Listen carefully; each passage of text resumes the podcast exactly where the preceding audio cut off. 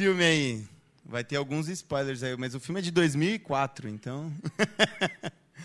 é, esse é um filme, ele chama Eu Robô, é, em português, né? E, e é um filme que ele discute, ele é baseado num livro de um autor que chama Isaac Asimov. Ele escreveu o livro em 1950, antes da gente ver toda essa tecnologia que a gente tem hoje. E ele fez alguns questionamentos a respeito do nosso trato com, a, com essa tecnologia. E esse filme ele trata de algumas tensões sobre o, o uso da tecnologia e principalmente da inteligência artificial. É, ele começa esse filme é, falando de três leis, que são leis éticas e morais que são usadas para programar os robôs. São robôs que eles fazem atividades domésticas, eles fazem, fazem o trabalho sujo, para resumir bem assim, né? Eles são lixeiros, são, é, enfim, fazem todo tipo de trabalho sujo. E, e, eles são humanoides, então eles parecem gente e tal, né? E tem uma empresa que fabrica esses robôs. E essas leis que eles usam para programar esses robôs são leis que servem para defender ou para tornar o convívio com os robôs minimamente aceitáveis. Essas três leis, a primeira delas é, é um robô ele não pode fazer nenhum mal a um ser humano e não deixar que um ser humano sofra o mal. A segunda lei é o robô deve respeitar uma ordem de um ser humano, a não ser que essa ordem entre em conflito com a primeira lei. E a terceira lei é o robô deve se preservar, é, a não ser que essa preservação entre em conflito com as duas leis anteriores. São leis muito morais e, e éticas e que funcionam até certo ponto, e no filme a gente vai descobrindo que é, essas leis elas vão entrando num certo conflito à medida que a inteligência artificial vai avançando. E para dar uma resumidinha, o filme ele é muito legal, se vocês quiserem ver, é um filme de ação bem hollywoodiano, não tem nada a ver com, com o livro, mas é um filme que, bom, tem o Will Smith, então é pancadaria, corrida de carro, explosão e, e esse tipo de coisa. Mas tem uma discussão muitíssimo interessante num ponto desse filme. Que é um ponto onde a inteligência artificial ela começa a interpretar essas leis e não simplesmente aplicá-las é, de um jeito técnico, mas interpretar como um ser humano. E o, esses robôs eles têm uma espécie de, de computador central, uma super inteligência que controla eles. E essa superinteligência que chama. Ixi, vou esquecer o nome, não. Vicky. Não é a nossa Vicky, não, hein, Carlão? é, e esse computador central, ele reinterpreta essas leis.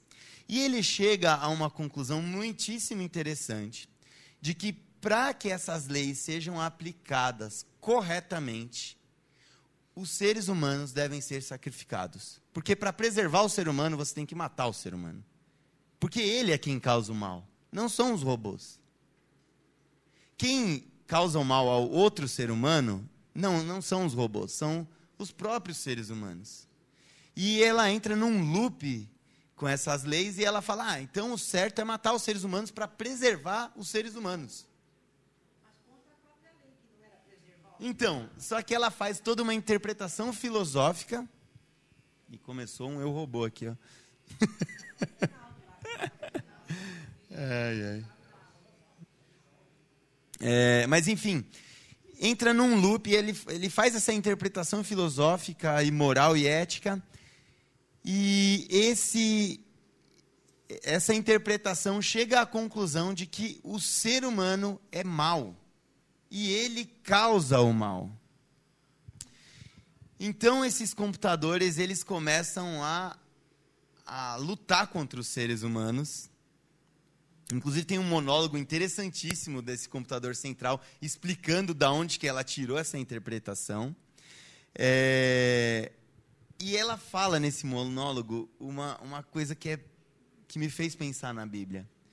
Ela fala: o ser humano deve ser sacrificado para que essa existência seja sustentável.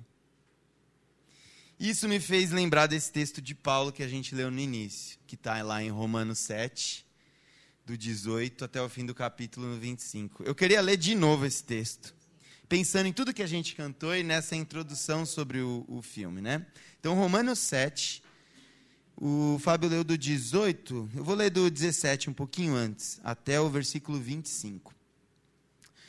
Neste caso, não sou eu mais. É, neste caso, não sou mais eu quem o faz, mas o pecado que habita em mim. Sei que nada de bom habita em mim, isto é, em minha carne, porque tenho desejo de fazer o que é bom, mas não consigo realizá-lo. Pois o que faço não é o bem que desejo, mas o mal que não quero fazer, esse eu continuo fazendo. Ora, se faço o que não quero, já não sou eu quem o faz, mas o pecado que habita em mim. Assim, encontro esta lei que atua em mim. Quando quero fazer o bem, o mal está junto a mim. No íntimo do meu ser, tenho prazer na lei de Deus, mas vejo outra lei atuando nos membros do meu corpo, guerreando contra a lei da minha mente tornando-me prisioneiro da lei, do pecado que atua em meus membros. Miserável homem que sou. Quem me libertará do corpo sujeito a esta morte? Graças a Deus por Jesus Cristo, nosso Senhor. De modo que, com a mente, eu próprio sou escravo da lei de Deus, mas com a carne, da lei do pecado. É um texto que tem tudo a ver com essa com essa crise que o filme trata. Porque a atenção de Paulo é justamente a atenção desse computador central no filme. Eu quero fazer o bem, mas eu não consigo fazer o bem. E uma coisa muitíssimo interessante, eu acho que tem a ver com, com essa sensação de que somos bons. Nós já estamos aqui há, alguns, há algumas décadas na igreja, a gente já entendeu o Evangelho, a gente já entendeu quem somos, ou pelo menos achamos que entendemos. Mas aí a gente se depara com um texto de Paulo, o apóstolo, que provavelmente é um dos grandes responsáveis por nós estarmos falando de Cristo hoje, numa manhã de domingo, nesse dia. E esse cara chega à conclusão de que ele é um miserável. Isso me faz pensar qual conclusão eu deveria ter a respeito de mim mesmo. Se Paulo, que é Paulo, é um miserável, quem sou eu que, estando há tanto tempo na igreja, entendendo tudo sobre todas as coisas, me acho bom? Ou acho que eu sou capaz de fazer algo bom. O texto é muito interessante. Paulo usa uma palavra, essa palavra carne, ela não necessariamente é uma palavra ruim, é uma palavra que tem a ver com a nossa estrutura, a estrutura do nosso corpo. É, ela pode ser traduzida também como músculos ou ligamentos, aquilo que faz um monte de ossos se mover e ter vida. É, e ele fala que o pecado, ou aquilo que agride a existência, ela está tão entranhada dentro de mim que ela faz parte dos meus ligamentos. Isso me faz pensar que cada movimento que eu faço, eu estou disseminando esse pecado, ou estou disseminando a maldade que eu não quero fazer. A cada ação, a cada passo que eu dou, a maldade está presente em tudo que eu faço. Quem está falando isso é Paulo, não é o Marcola do PCC. Não é o, o, um político corrupto, ou não é um pregador da televisão aí que tá, me falaram que estão vendendo até sabão em pó ungido agora. Mas a gente tende a se comparar com esse tipo de gente para parecer que a gente é bom. Falam que você lava a roupa com aquele sabão e a pessoa vai se converter. Putz, podia ser bem fácil assim, né? a gente podia não precisar chegar à condição de miserável, né? Ou se perceber nessa condição. Mas, e a gente tende a se comparar com esse tipo de, de pessoa, esse tipo de realidade, para achar que a gente é bom. E, ó, eu não sou aquele cara da televisão que está vendendo sabão em pó. Eu não sou esse político corrupto da Lava Jato. Eu não sou o Marcola do PCC. Mas quem se, se acha na condição de miserável é Paulo. Se a gente. E, e Paulo falou, né? Se, sejam meus imitadores assim como imita Cristo. Ou seja, a gente se achar bom significa que a gente não está imitando Paulo, muito menos a Cristo. E aí Paulo, ele chega a essa conclusão de que ele é ruim, que ele é um miserável, e que ele entende que aquilo não é o que ele gostaria de ser. Então ele entra também nesse loop de para eu ser alguma coisa boa, eu preciso me exterminar. Para eu fazer o bem, eu tenho que me aniquilar, porque a cada passo que eu dou, a cada movimento que os, que os meus músculos fazem, eu, eu percebo o pecado introjetado em mim. E isso me faz pensar também, a gente às vezes pensa no, no Gênesis, lá no Gênesis 2, quando Deus fala que a gente não deveria é, comer, né, em Adão, comer a, a, do fruto da, da árvore do conhecimento do bem e do mal, porque nós morreríamos. E a gente tende a pensar que nós morreríamos porque Deus mataria a gente. Mas o, te, o, o sujeito do, do texto é o homem. E a ação tem a ver com o homem. Nós nos mataríamos. Nós nos mataríamos. É a mesma conclusão que o filme chega para que as coisas deem certo. E o justo seria isso. O justo seria que nós deveríamos nos matar. Isso é o justo, isso é a consequência natural de você achar que com mero conhecimento você seria igual a Deus. Essa é a atenção do Gênesis. Adão e nós em Adão achamos que através do nosso conhecimento do que é bom e do que é ruim, nós passaríamos a, a ser como Deus.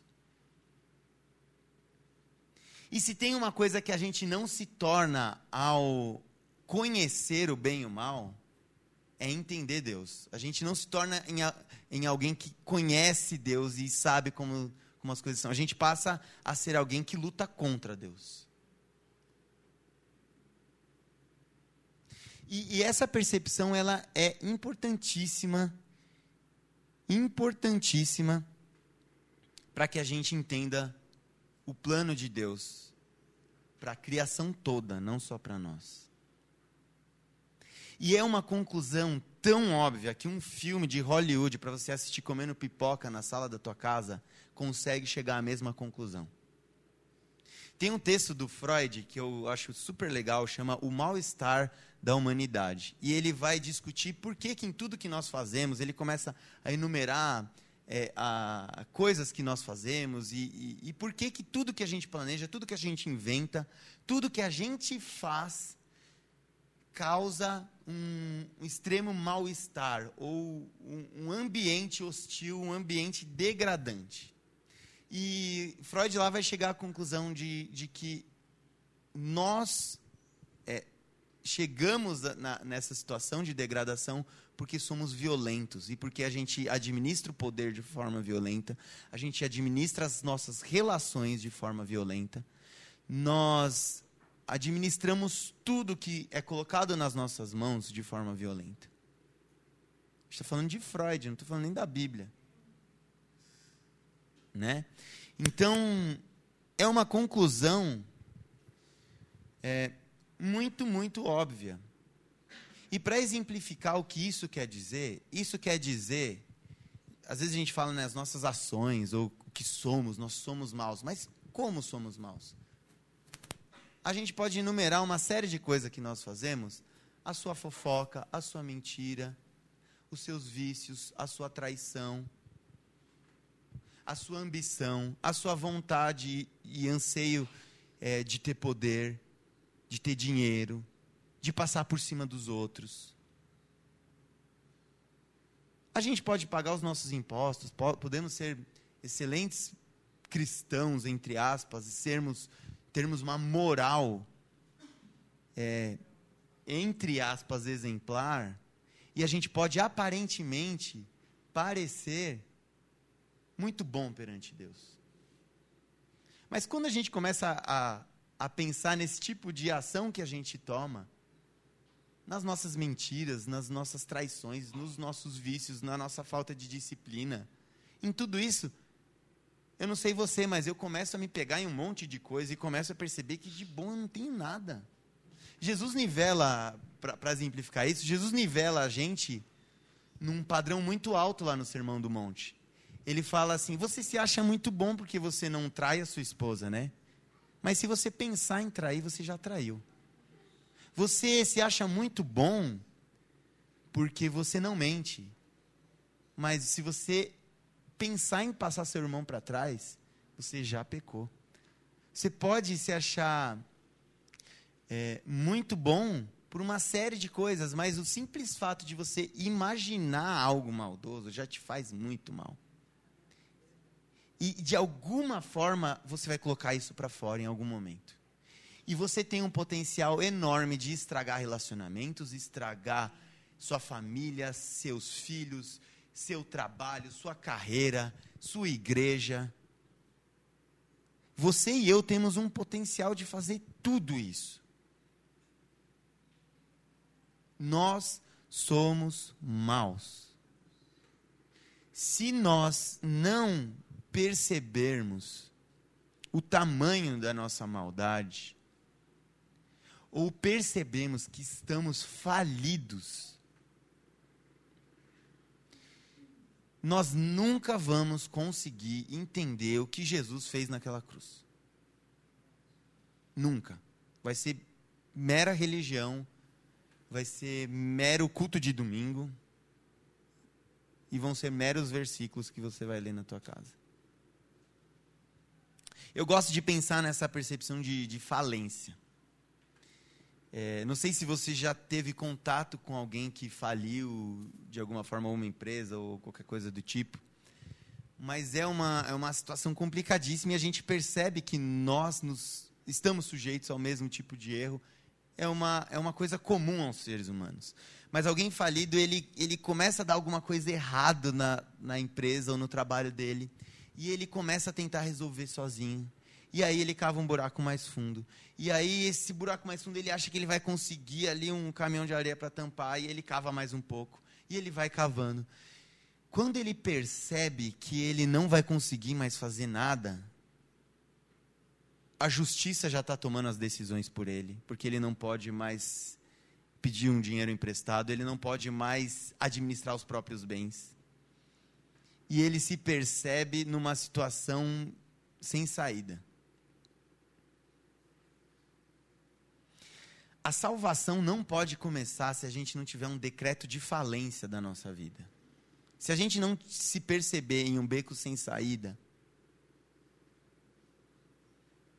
a gente não vai conseguir entender absolutamente nada do Evangelho. O Ariovaldo ele usa um, um exemplo que eu acho também muito bom, que é um cardíaco, alguém que tem um problema no coração muito grave, que decide correr a prova dos 100 metros rasos. E aí ele vai no médico e ele fala: Então, doutor, estão aqui os meus exames. O médico dá uma olhada e fala: Pô, o senhor está com problema sério. Então eu gostaria de começar a treinar para correr uma prova dos 100 metros rasos. O médico vai virar para ele e falar assim: Meu amigo, você não pode? Mas eu quero. Meu amigo, você não pode, a não ser que você queira se matar. Essa percepção de quão miserável nós somos nos leva a esse tipo de condição. Eu quero correr a prova, eu quero viver a lei de Deus. Eu não consigo. Cada passo que eu der, eu vou jogar a lei de Deus mais e mais longe de mim. E a salvação parte exatamente desse princípio de que somos falidos ou somos cardíacos tentando correr uma prova de 100 metros rasos. Lá no filme, a solução é sacrificar a raça humana para preservar a existência. Mas Paulo ele termina esse texto falando assim: Graças a Deus por Jesus Cristo, nosso Senhor. É uma frase curta, que tem tantas verdades. E no Evangelho, a grande verdade da solução dessa miséria que é a nossa realidade é que, sim, nós deveríamos morrer para solucionar a situação. Sim, Cristo se fez carne. É a mesma palavra que Paulo usa para dizer que o pecado entra na nossa carne. Jesus se fez pecado, ele se fez como nós, ele se colocou na nossa condição ele se tornou músculo, ele se tornou ligamento, ele se tornou ossos. E Jesus não é um personagem aleatório, Jesus é Deus. Um Deus completamente inacessível, que se fez pequeno, e se fez carne, e se fez ligamento, e se fez pecado por nós. Essa é a realidade na qual Deus se colocou. Essa é a forma como o Evangelho resolve a problemática que é o pecado. E esse sacrifício, que não foi nosso, mas foi do próprio Deus em Jesus Cristo, ele é muito efetivo nessa, nessa situação toda. Mas, como eu falei, exige um decreto de falência. Exige a percepção de que estamos falidos. Exige isso. Não tem outra forma. Porque para que a gente possa dizer, graças a Deus, por nosso Senhor Jesus Cristo, ele precisa ser Senhor sobre a nossa falência. A palavra Senhor não está aqui à toa. Um falido que quer continuar sendo Senhor da sua própria falência, vai cavar um buraco ainda mais fundo. Um falido que acha que ele é bonzinho e ele pode entender Deus ele é sócio de Deus, vai continuar sendo um falido pior ainda. Para a gente entender isso, a gente precisa dessa percepção. Para que Jesus Cristo seja Senhor das nossas vidas, nós precisamos estar num estado de completa dependência de Deus. Uma palavra que eu gosto muito de usar em relação a, a, a lógica do Evangelho é dependência. Não é conhecimento do bem e do mal. Não é saber regras morais e como eu devo me portar na sociedade. Se a gente começa a achar que evangelho é girar em torno dessa esfera de do que eu posso fazer, quem eu sou e tudo mais, Jesus Cristo nunca vai ser o Senhor das nossas vidas. Para que Cristo seja Senhor sobre nós, nós precisamos colocar-nos na, na esfera da dependência de Deus e não da esfera do que eu posso fazer.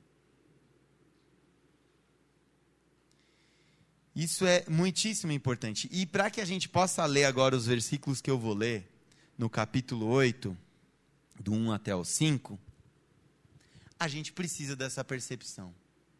Senão a fé vira algo algo só do que eu posso arrancar de Deus, da vida boa que eu posso ter com Deus, sem a percepção de que eu sou dependente de Deus e o, as coisas boas que eu vou ter tem a ver com o que Deus acha que é bom para mim e não o que eu acho que é bom para mim. Então vamos ler Romanos capítulo 8, é o texto que vem em seguida, do versículo 1 até o 5. Portanto, agora já não há condenação para os que estão em Cristo Jesus. Porque por meio de Cristo Jesus, a lei do Espírito de vida me libertou da lei do pecado e da morte.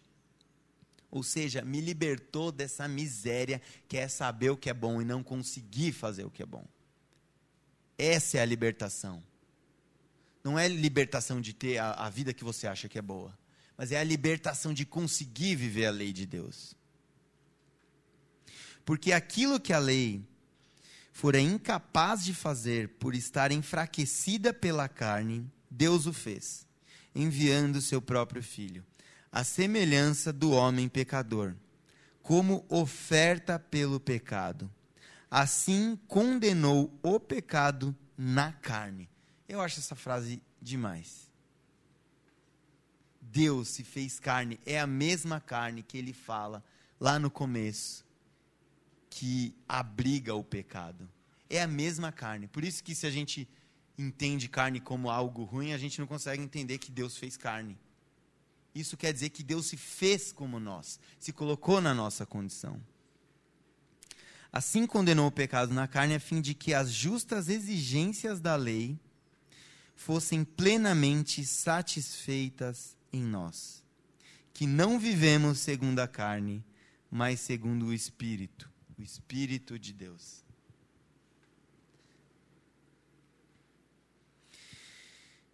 Deus que se fez a minha carne e fez da minha miséria a minha esperança. Essa poética é muito bonita e muito verdadeira. A miséria em Cristo se torna em esperança. Deus, em Jesus Cristo, não simplesmente matou um cara que viveu há dois mil anos atrás numa cruz do, do Império Romano e isso ficou para a história e a gente comemora uma Páscoa, um Natal e tudo por causa desse cara. Não é isso. Cristo transformou miséria em esperança. Essa é a mensagem do Evangelho não é a mensagem um homem bonzinho da Palestina. É muito mais do que isso. É muito mais do que o que eu posso fazer para Deus. A gente cantou isso. É muito mais do que, nossa, eu preciso ser moralmente correto, certinho. Eu preciso viver assim, assim, assado, porque senão Deus não vai me dar isso e aquilo é muito mais do que questionar por que minha vida está assim, não assado. É muito mais se entregar para Deus e fazer com que todas essas angústias e misérias que nós vivemos sejam transformadas em esperança. Começando aqui até a eternidade. A lógica não é o que eu posso fazer, mas como eu me coloco sob a dependência de Deus e o que essa dependência pode fazer com a minha vida. O que essa dependência de Deus pode fazer das minhas angústias, dos meus erros, da minha mentira, do meu pecado. Pecado não é simplesmente uma coisinha ali e outra aqui que eu faço de errado. É uma condição. Eu, por mais que muita gente consiga maquiar essa miséria, mas é uma condição miserável que pode ser transformado ou transformada em esperança através do sacrifício de Cristo, que se colocou sob a nossa condição. Essa é a grande mensagem do Evangelho é muito mais do que a respeito do que eu posso entregar para Deus da minha vida, do que o que eu posso fazer por Deus. Deus não precisa de nada. Estava ontem conversando com meu irmão sobre o trabalho lá de monografia dele, do, do curso, e é um trabalho muito, muito interessante, que fala exatamente como um Deus tão grande a partir do sacrifício se torna tão próximo. E quando a gente fala sacrifício no Antigo Testamento, a partir da mesa, a partir do, da comunhão da mesa. Como Deus tão grande se faz como nós em Jesus Cristo e se coloca numa mesa diante de nós para que a gente possa comer juntos. Isso é muito legal, isso é muito bonito, isso é muito esperançoso. É desse tipo de relação que a cruz dá conta. Se a gente não perceber quem somos, se a nossa miséria e perceber quem Deus é, eu acho que é ainda mais miserável do que perceber essa distância e perceber que nós não conseguimos, através da lei, cumprir essas, essas exigências, muito mais miserável que isso é achar que eu sou igual a Deus, e eu sou bom, e eu não preciso fazer as coisas. Eu já entendi a lei como é que é. Eu estou 30 anos na igreja, eu estou 20 anos, eu estou 10 anos. Eu já entendi como é que é. Eu, eu sou, eu estou aqui, ó. Eu estou páreo com Deus. Eu sou como Deus, eu sou sócio de Deus. Isso é mais miserável do que deixar de entender que sendo miserável a gente não consegue cumprir. E a gente percebe como isso pode ser degradante na nossa relação com Deus, na nossa relação com o próximo, na nossa relação com o mundo. Então, para encerrar, o meu convite é que a gente, em tudo que fizermos, percebamos como somos miseráveis e como, através de Cristo, essa miséria se tornou em esperança. Queria que a gente cantasse uma música agora que tem tudo a ver com, com essa realidade e com essa percepção Gostaria que vocês prestassem muita atenção nessa letra. E depois o pastor Fábio vai conduzir a gente na ceia.